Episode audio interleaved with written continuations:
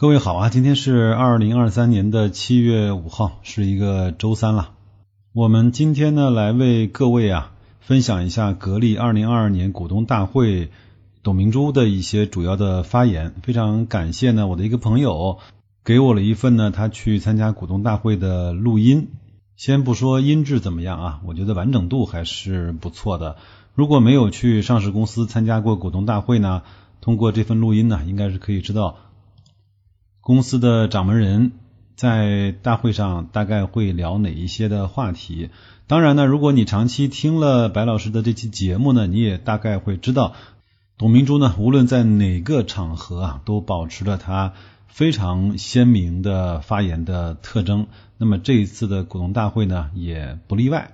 他给我的文件大概是在一个多小时，我是呢为各位大概剪了半个多小时出来。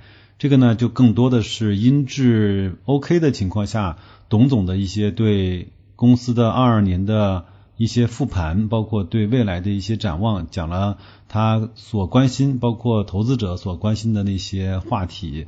因为有一些呢音质实在是我拿不出手，那各位呢也就当成没听到就算了，好吧？那下面呢就进入啊，可能在全网也是独家的，白老师为各位剪辑的这种精修版过的格力股东大会的这些录音剪辑。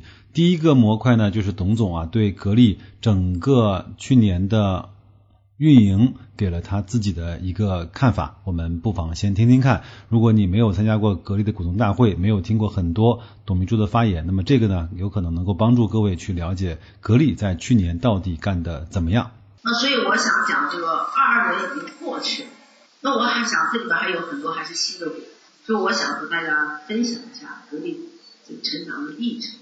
那有的网络经常唱衰我们格力啊，但是我觉得唱衰不要紧，关键是我们自己衰不衰是非常重要啊！你要保证自己的身体是健康啊，我们不在乎这个外表也需要，但是更在乎内涵啊。我认为格力电器始终是一个。非常健康的企业。那么，首先第一个就是我想今天从再帮我放一下我们经营的这个变化。那这张图表我不知道大家能不能看得清楚。那这张图表是表示了格力成立以来，从九一年到二零二二年这三十二年期间我们的发展。我们最早的二十一年发展创造的营收，我不太记准，应该在两百亿左右。三千七百亿的销售收入，那个是二十一亿。我们后十年发展的啊，这个数能够超过万亿，一万六千多亿。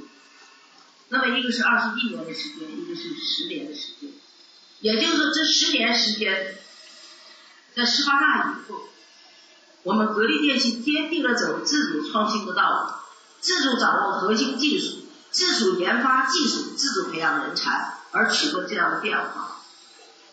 那这就仅仅是个营收。格力电器有个很大的特点，不兼并、不收购、不买别人始终在自主上面做文章。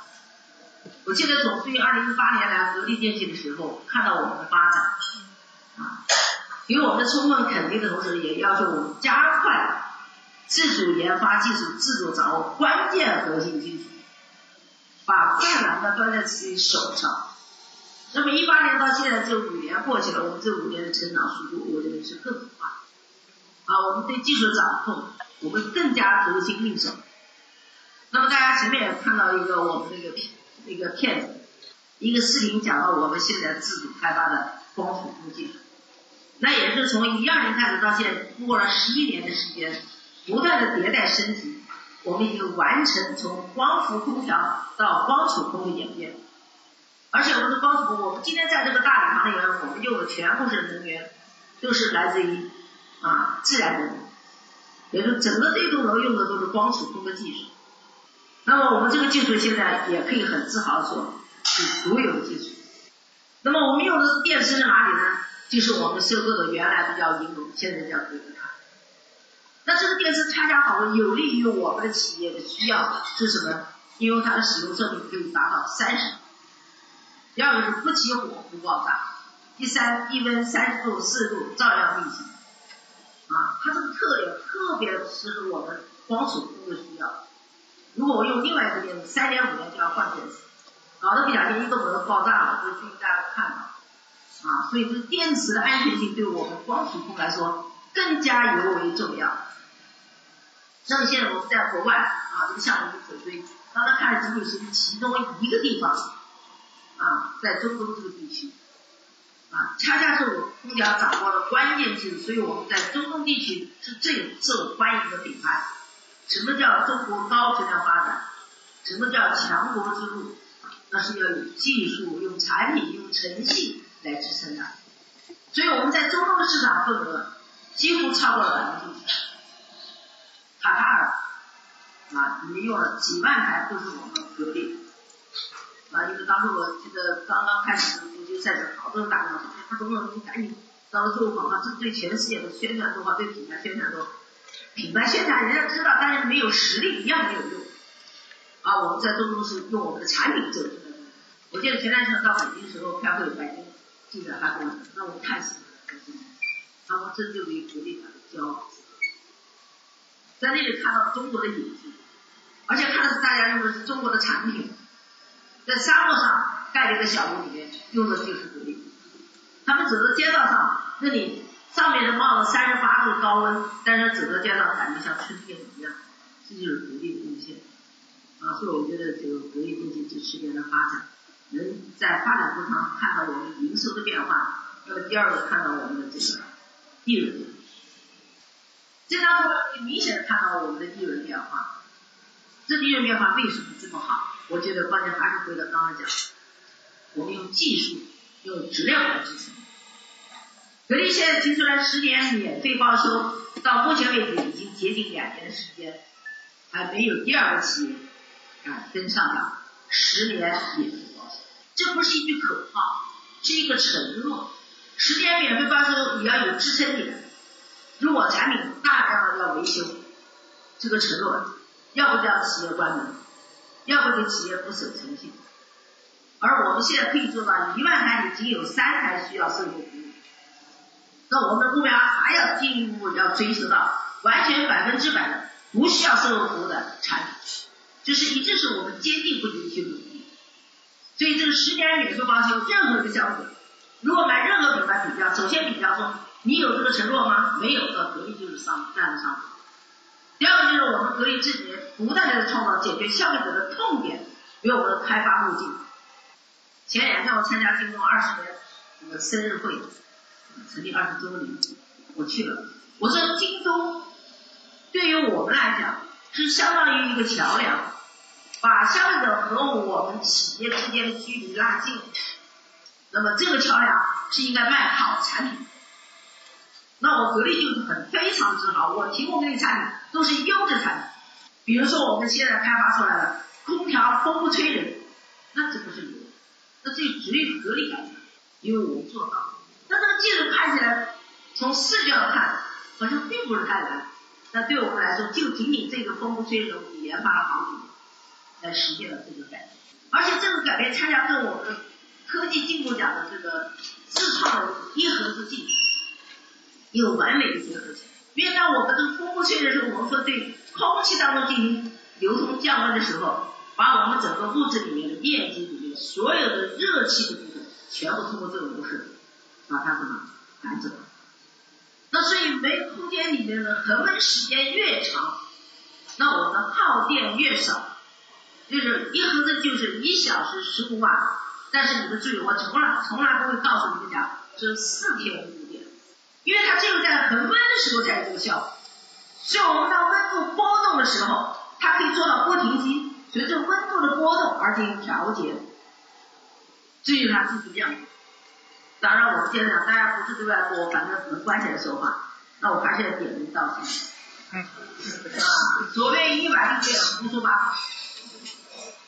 我们做企业就要讲诚信，不是炒概念。前天我们讲说风感、微风感的，它都有感。更重要是所谓的非风无风感，是一个笨旧的一个所谓的技术方案。因为啊，风压的不对你吹，但是风必须出来，出来不降温，所以它加大更大的力量来推动。同时在这过程当中噪音也会变大。我们不是故意的贬低，但是我们用这个案例说呢也讲不清楚，啊，所以还是用案例说。一晚一个月曾经也要混到科技进步奖，但是现在却不敢讲。当时这故事还是挺有意思。人家说董明珠你够厉害了，你们一投诉人家，人家现在本来想看个大型发布会不发了，我说为什么不发？你越投诉我越发。我真的是科技为什么不能下？所以格力的一合格技术真正解决了我们什么？在恒温状态下它的耗电量，因为它不停机。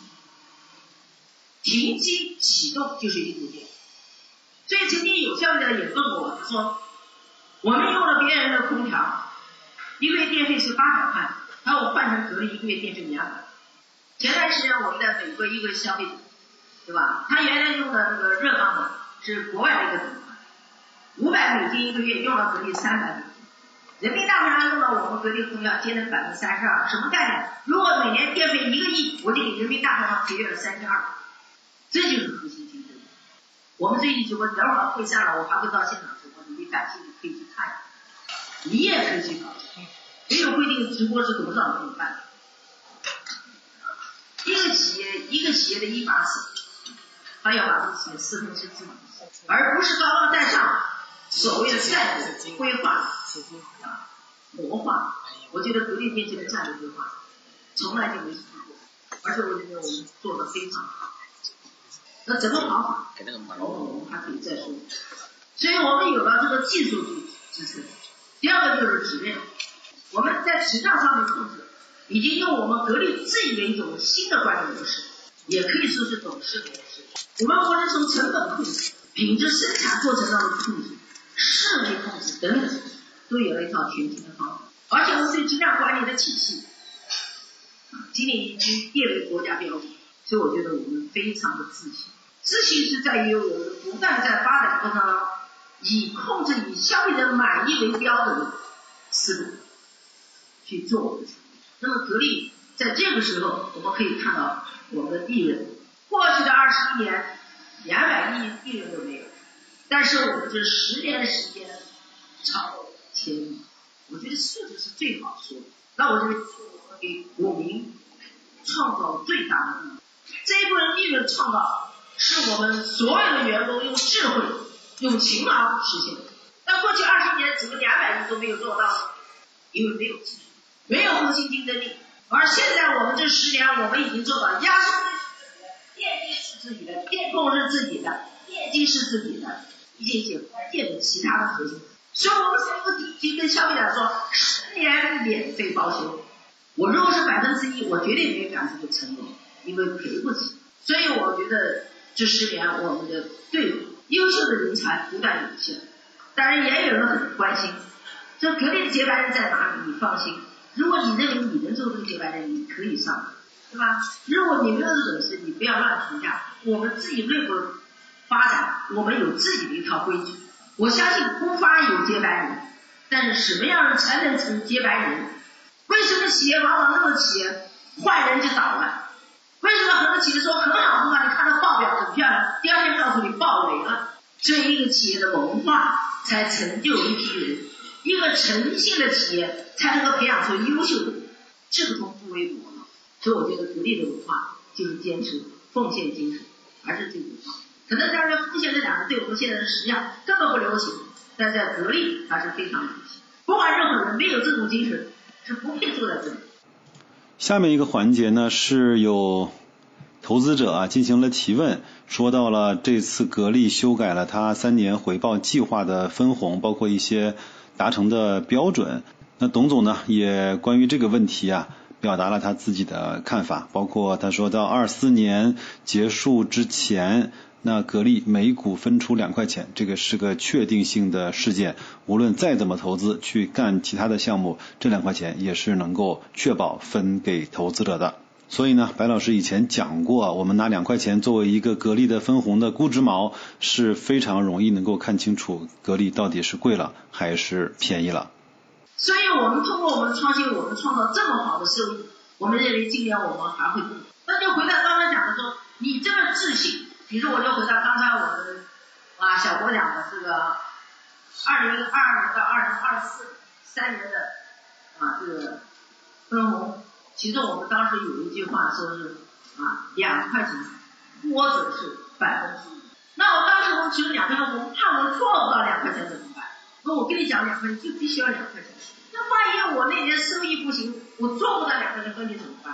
要按照最低标准，收益部分就利润部分的百分之五十，当年的利润的百分之五十不低于这个，明年就可以达到两块钱这样的，或者可以加个以上。希望第二年家里当然说一说而已，来当格力新发是喜欢搞惊喜工作的，科学，所以我的上司就说，不管做到什么样，我都能保证让你两块钱啊这样的，我正在这里，在这么多股民面前，我再次把这百分之五十为什么要拿掉的原因跟大家。哎，按百分之二十，你就赚百分之五十了啊，讲话不算话。你想你需要两块钱还是百分之五十？我说我今天赚了一百个亿，我给你百两块钱，你叫我怎么分？你要哪一个？我想啊，这个格力电器这么多年来啊做的每一件事，我觉得我们都是对社会负责任。那么讲到对股民的负责任，那我们就看第三张表。我们这么多年来，股民分了多少钱？我们整个格力公司上市是真正上市是九六年的十一月份。为什么能上市？我们九一年就成立了股份制公司，年年跑证券行业，但是都没有批准能够上市，因为九十年之前。你的财务报表不堪一击，看上去报上有几百亿的利润，几百万的利润，但实际上进行更深层的穿透式的讲，你的企业是亏损，所以就上不了。九五年我们有四个亿，历年爆发增长了七倍，做到了二十八个亿左右。那一年是格力电器真正盈利的那一年，那年赚了一点五个亿。所以九六九六年的上半嗯啊继续向好。到了下半年的十月份，我们才非常荣幸上市。那整个从股票摸了多少钱呢？大概五十亿左右，啊，具体数我不太清楚，应该在五十亿上下。那我们给分红分了多少呢？那过去从九六年上市，虽然没上市，但是前面我们是九一年成立股份公司，那二零啊这个一二年，也就是也是二十一年时间，我们给股民分红到五十三亿。但这十年，大家可以看一千倍，你说这个企业对股民多好？我两块，我每天能赚两块，你把它整个历史拿出来看看，我们的股价变了，那我们的股价，别人的股价也是夭折了一半，只是人家对股民可能各方面平等啊，各方面做的比较好，啊，甚至有人发生还可以把它压回来，这给别人管，是这也是所以更少不是。那我们的股票是过了几十，别人的股票过了几百。才分一次红，两个人也激动的不行，是吧？那我最高兴也分过三块钱，生下来人高兴，哎呀，格力真好，你这个多少年高兴？是不是叫同舟共济？有福共享，对不对？我们有人把这个词关键词都忘了，因为呢就讲，哎，你赶紧给我分给我分我说了，格力电器真的不是靠股市上来发展，多少企业报名是不是靠股市？喝酒在，今天喝了别人你很。明天别人割了你，所以格力电器还是坚持自己的一个让股民受益，但是要把人有可持续增长、可持续发展的空间。对格力电器本身来说，我们也坚持可持续发展。是我讲第三，第四个就是这个作为一个企业，我讲过一句话，大家估计你们都很关心，你也知道我讲，说格力电器不是为了赚钱，他说。你瞎说，不会在这边干什么？但钱从哪里来？是因为我们为社会做出了贡献，所所有的消费者认同你给他带来的品质生活的改变，他愿意为你买单，你才能赚钱。更需说讲，最近大家看到网上，佛山有个所谓叫布格力什么什么云达公司，那这有那么多富人，怎么那么蠢？一看就不是格力吗？你看到那啊，一是。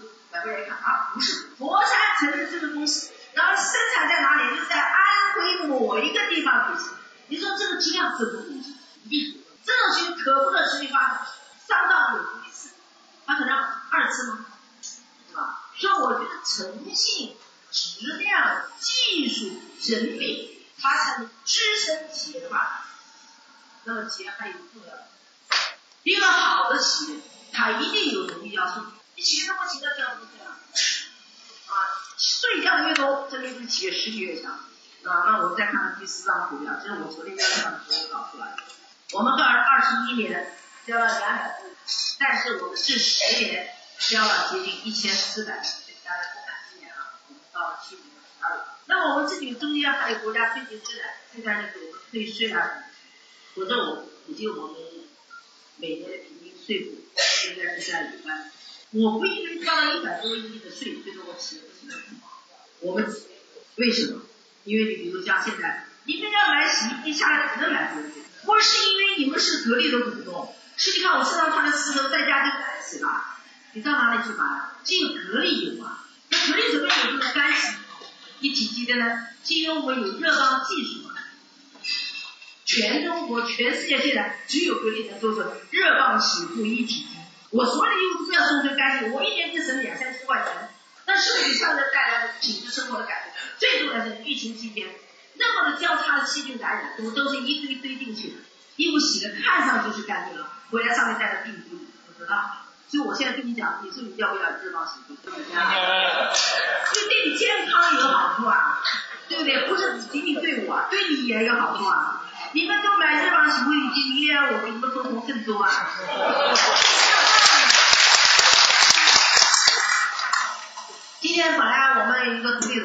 师，大家都理解的，因为他习惯了，他今天他本来昨天打电话说明天我们连线，说今天嗓子有点哑，但是他昨天想参加会议视频，告诉大家什么分享什么，他不是独立董事的身份跟大家分享，他分享的是他原来用的某一个品牌冰箱，现在换成格力，激动到什么程度啊？新鲜蔬菜摆里面，二十天出来比刚刚北京还要新鲜。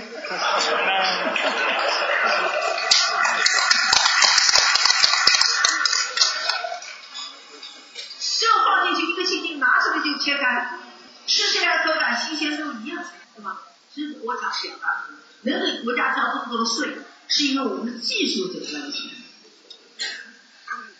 当然，格力大家知道，好空调格力上，现在我们已经是。好电器，你任何时候要电器想到就是我。我觉得我们用这样的信念去做这个企业，有什么理由做不成？没有。啊，所以我对格力自己很自信。啊，也像董事长，格力电器实践证明四个自信是正确的。那我们更加按照董事。要求，在高质量发展的时代，我们该做什么？我们应该做什么？我们能做什么？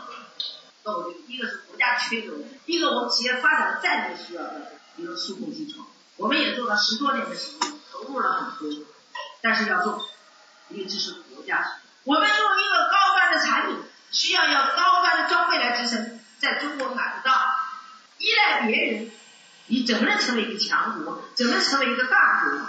这有企业的实力。所以我们用十年时间，我们做做已经数近百种各种不同的数控机床。我不知道大家看到没有？如果没有看到，大家可以把到啊我们的数控机床给大家分享。但是不要发生，而且我们的现在数控机床已经开始推广。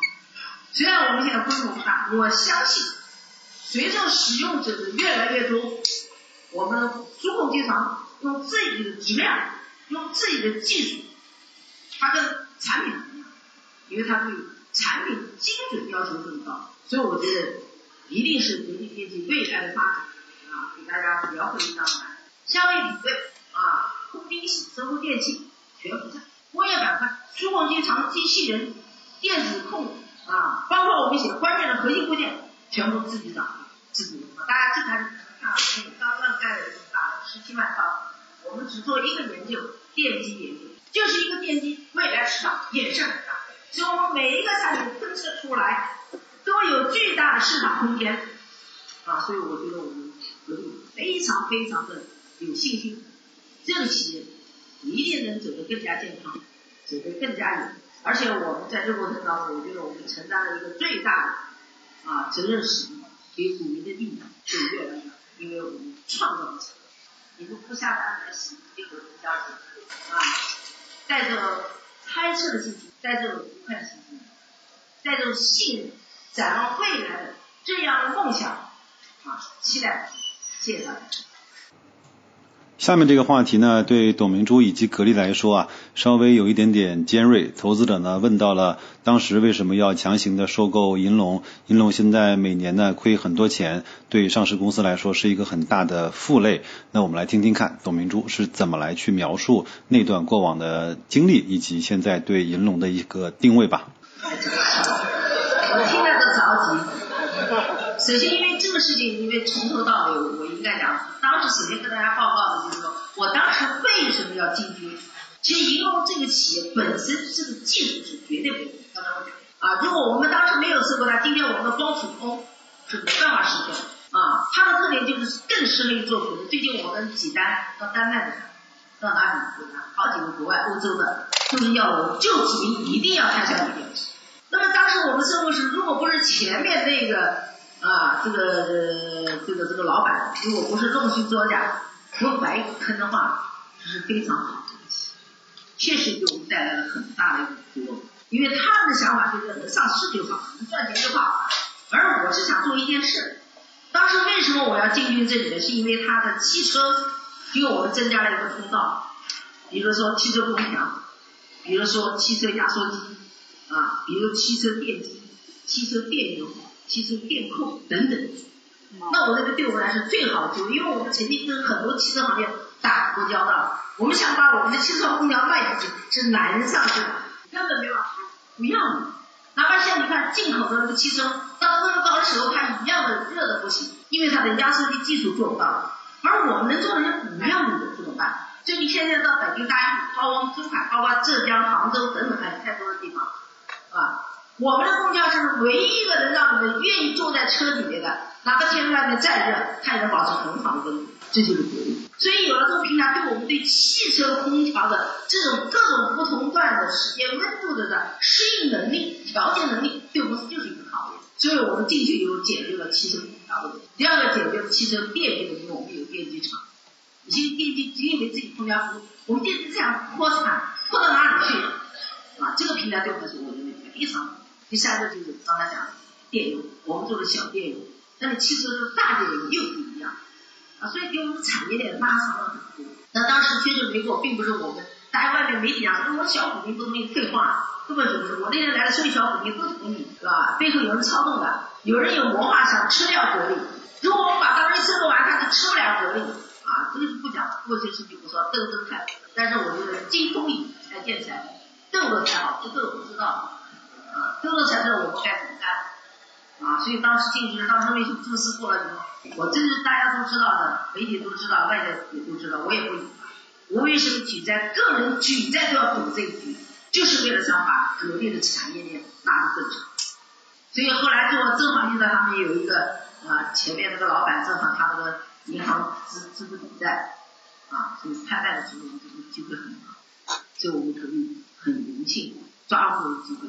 收购了它，应该说现在我和格力电器我们家的已经完全不同了，但是这个希望大家给一点时间。那我觉得非常有希望。就现在我们这个电池不仅为汽车啊，还有更多不同的领域里面再去拓展。所以你刚刚才关心的问我这个格力太子呢，我只能给你一句话：曙光就在前面。啊，但是具体东西又不能讲，因为讲了又泄密，所以我也不跟你讲那么详细，就这个意思，好吧？谢谢。你怎么猜的这么准？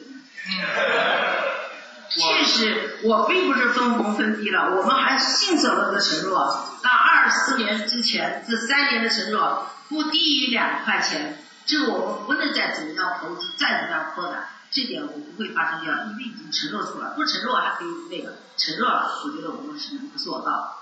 其实刚才前面我已经讲了，至于说百分之五十把它拿掉的目的，就是说，那是因为我们担心做不到两块钱分红时候，哎，有一个这样的一个给大家了解情况。那现在我们很有信心，就是两块钱，所以就把它拿掉，不需要。那么至于我们大的投资呢，啊，肯定有，啊，但是现在也不能跟你讲了，大概透露一下多少支股？那你想要多少呢？正常经营。你是想微信一分红呢？呃，不是，其实其实不分红也没有关系。如果真的资本需要，你放心，我就是投资搞项目，这两块钱是不会变的。至于二十年以后第二个三年规划，我怎么承诺大家？到那天再说。好不好？第二个问题就是，刚才我讲的，确实前期如果不是前任那个老板啊那种贪图这个利益的话，这个企业我还是讲出个非常好的企业。那既然我们已经收了这个坑，我相信我们通过我们的这个生产经营和我们的市场销售，包括我们实际上现在做了一个很大的动作。过去有三角债特别严重，现在我们在这个问题上已经逐步逐步得到化解了。啊，我我刚才讲的时候，我相信啊，格力它在这个未来的发展当中，为格力电器会很多的产业联动，会带来这个蝴蝶效应，应该是很不错的。至于刚才讲的资金问题，它虽然这么困难。在这么多年从来没有被暴雷过，啊，也不会说是啊，银行是来封资产啊、拍卖啊，好像还没有。那我说这点来讲，我觉得我们还是能够用最快的速度吧，尽可能把它能成一个非常独立的啊这样的一个一个自自啊能够自身养活自己的啊这样的一个状态。其实你现在讲的问题，就属于我觉得是属于保密问题。因为这样的会长讲，相当于我们没有形成会决议的东西，已经丢在中国。他说我有 IP 了。下面一个话题呢，其实也是白老师本人呢比较感兴趣的话题，但是呢，我又知道这个事儿急不来，就是格力呢在全球化的布局上，以及品牌出海的这样的一个路径上是怎么来规划的。其实董明珠呢也没有介绍的太详细，我认为在这几年啊，整个的这种海外和国际的局势上呢，格力呢确实是也不太适合。在这个上面有什么大的动作？但是我只是想说，如果格力真的是想成为一个国际化的企业，成为一个世界五百强里面一个响当当的品牌，代表中国的制造业，代表中国的家电行业的最高水平，那么国际化这条路是非走不可的。这个呢，国格力呢，在前面其实是在美国这个市场上受到过一些挫折的，包括吃过一些。苦头，那么未来可能需要更加智慧的方法，更加体系化的方法来推进这样的一个路径。那我们听听看董总是怎么说的。我觉得这是一个格力是一个国际化的中国品，国际化的中，所以我觉得我们要把中国品牌走向世界，绝对不在一个中东，对，啊，而是在一个全球。实际上我们在美国，刚才我讲的就是美国的案例，消费者用了我们的这个产品，热棒机产品。因为那边都自自热的需求大，是的，特别是欧洲，其实他们用完比对以后就知道，哎呀，啊某一个不是我们国内品牌，国外的啊，国外的一个知名品牌，刚才讲他耗电一个月是五百美金，现在用我们格力三百美金，所以我非常自信。这这这这这个我觉得我们很有希望，特别是在欧美这一一个片上，特别是欧洲啊，今年他们这个需求，像加拿大。有没有目标叫做赶追上？我觉得也不是追追上同行吧。我觉得我们目标就是在全国一定全球一定目标追追求做的是第一。下面呢是一个小插曲，从格力的股东大会开完之后呢，在各个媒体啊都会有这样的一个新闻标题，叫董明珠让员工砸锅卖铁买自己公司的股票。这段话就是出自于下面这段录音里面的一段内容，各位听听看吧。真的是非常，因为我我跟大家分享的故事，我有个员工，我就鼓励他们，我说你们都自己回家借钱砸锅卖铁，赶紧买这个股票啊，然后我说你们全部买完是最好。但后来我们有一个员工，九七年的啊，现在也提拔到管理岗位上，当时他就说我要结婚，我说结婚十一年有什么关系？你买了股票分了红，那那远比你这个好多了。哎，像我逼着他，我说你必须跟父母讲借，是吧？不要把这件事给办成。所以其实你刚刚讲说我是一个体制，其实年轻人他们确实存到了钱里面，但是我们当时没有这个决定，因为这个这不是我一个说，啊两个人商量这个决，而且要一个办公会啊，然后到董事会啊，然后又到股东会啊才能实现这个。但我觉得今天是建议给我们下一步啊，如何来做一个股权激励啊，来提高方案。谢谢啊。而且呢，你刚刚讲海天，海天原来长期给我们供货的，我们那个注塑机就是用的它，啊，但它严格的说，注塑机不属于这种高端的输送机房，高端车的，但是它也做的非常不错啊，这么多年了，一直应该在我印象当中，海天可以有三十年以上的历史。对应该说他这三十年努力，应该做的是非常好，非常好。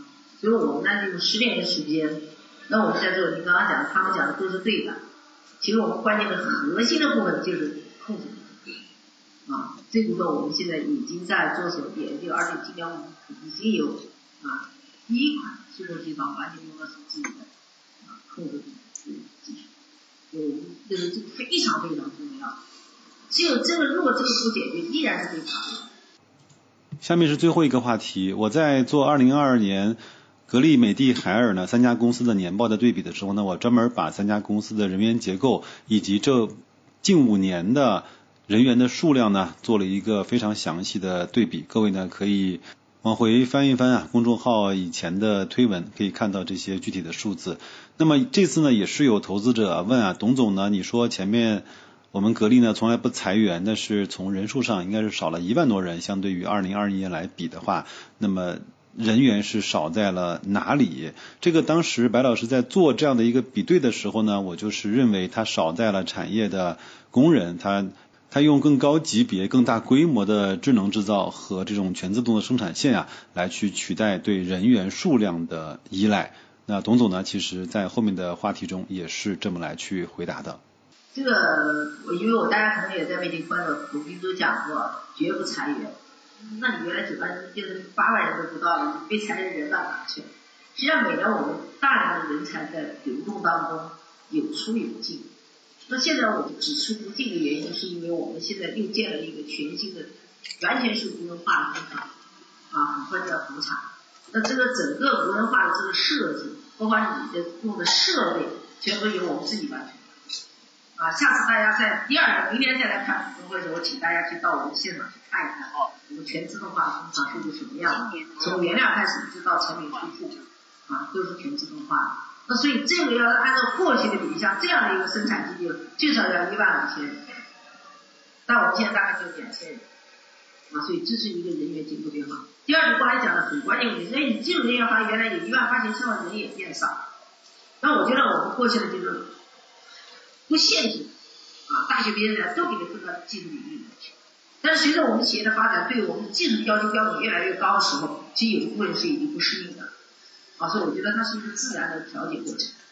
因为我们现在根据企业需要，可能如果现在马上我们再进行另外的领域，可能我们的技术专家又会更增加。啊，所以是企业变化的变化，但是不等于我们因为人进行了调整以后，我们技术项目就没有了。啊，实际上我们去年获得了很多的荣誉，我不知道我们这边有没有做准备？我们获获得了很多的荣誉，就是国际化。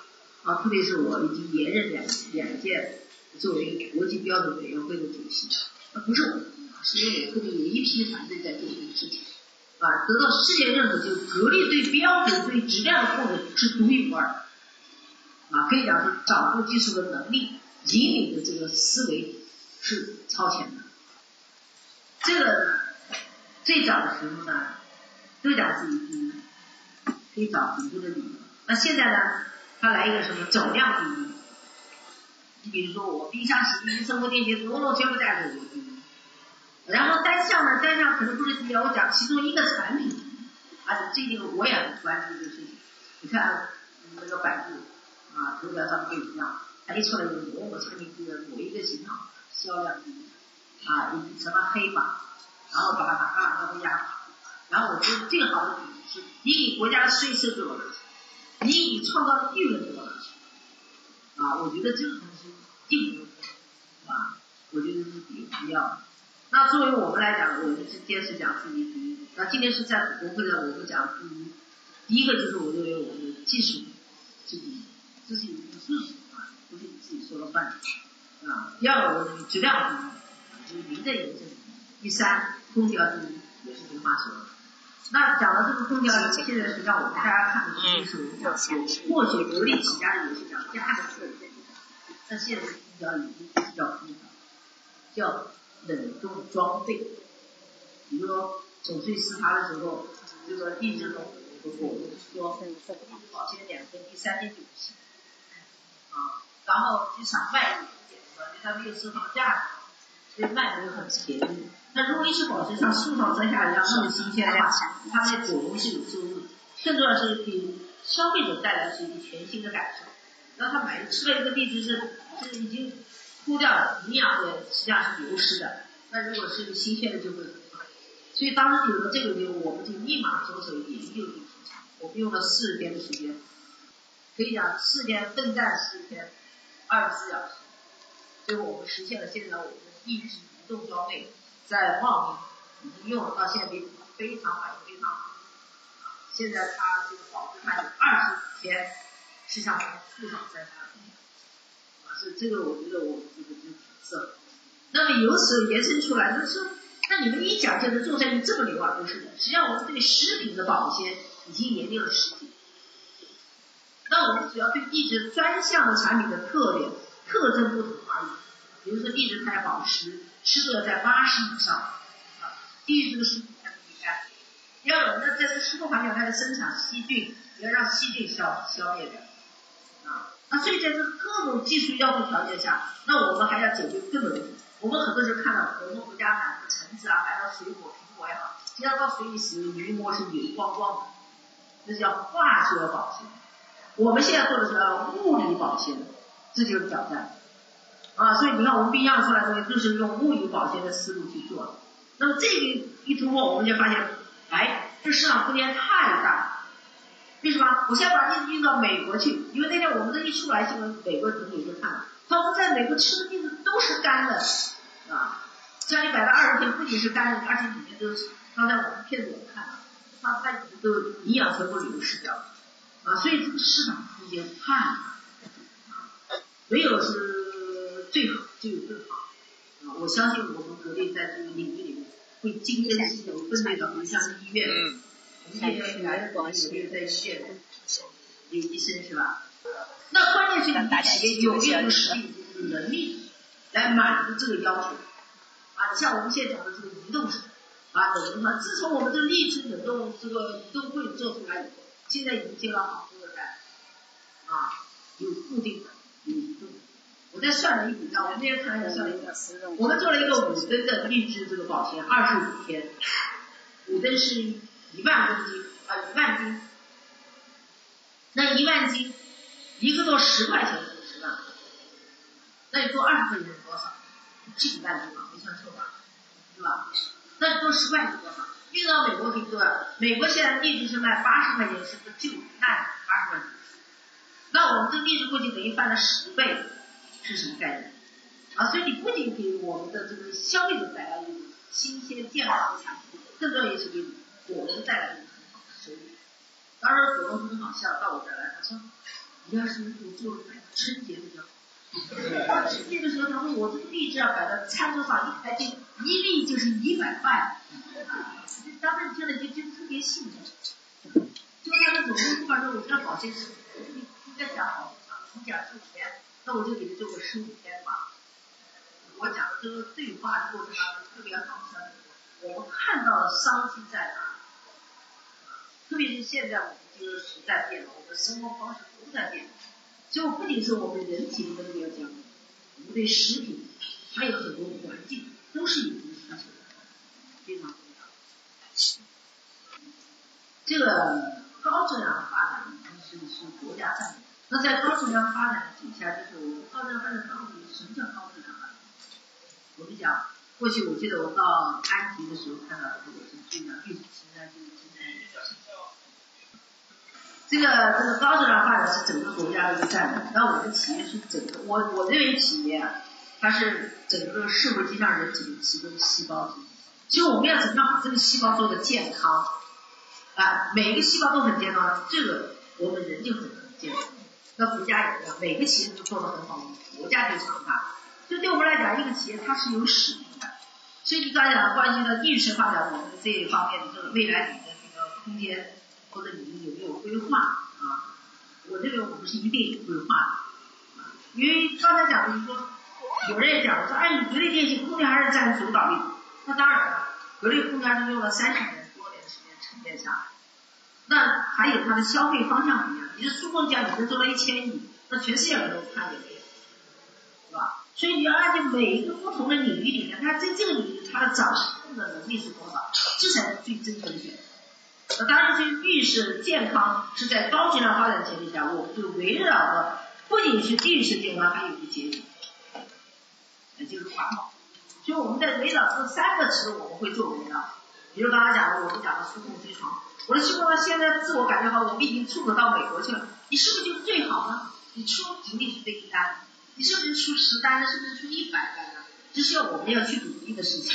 所以我现在一定要明确告诉你说啊，我们未来的目标是一百亿，到时候那天做到，你们要说我吹牛了，对不对？我这样讲，我们是有梦想的企业，一定不会是因为为别人而活，我们是为我们自己而活，也要做。啊，就我只能回答这样一个概念。要不然讲的太复杂，那个马上讲，我讲什么预设技术，你讲讲讲数，什么时候赚钱？我随便一讲，前面是个大坑。你的英雄填坑里，比如说我今天一敲进去，屁股就太平了，不可能，他要无数敲进去啊，才能把它坑开。但是我们尽快的把它坑，尽快的把它填平，啊，这是我们要想去做的一件事情。要不然我们在填平这个坑之前，他需要我们做。你像那么多股市上下，有的有的人在找我说，哎，我我们的企业很好啊。我说你你你你入股吧，你申购吧。我说你好在哪里？把我的企业接下来，你刚才问我问题，我也。是因为经营多少吗？啊，有利润吗？他说我们现在市值已经一百倍了，但是我还是亏损。那你说这个企业要不要？对吧？但是我看的是他这个前景有没有这种可能性？因为福利在这个是太重要，就刚才讲有联动性，这是价值。如果纯粹讲说靠这个本身的企业说就发展的很好，我们没希望。但是因为我们这个整个产业链的拉动，那我们现在哎，还有包括煤矿的。做的那个储能啊，还是有很多项目在等着我们去，而且我们基本上是有希望，所以今年可能没办法准确的告诉你。刚刚这位是我们那位先生说，你跟我讲多少销售额，现在这个没办法。但是明年这个来，可能就看得出来。我只能这样。那你也你在这个回答的，呃，小罗到那边去接董事长、总裁，实际上我们就是致力要用心去把这个企业改变好。那这一年来，我觉得还是逐步逐步看到在变化，啊，看到在变化。但是我想的话呢，就是，呃，它不是一日之功，啊，不是一，但是我还是非常相信，啊，在这个邓小波这个董事长我觉得明年可以看到一点点希望，可以吧？没问题吧？好，我就补充这一。感谢各位的收听啊！如果你能听到。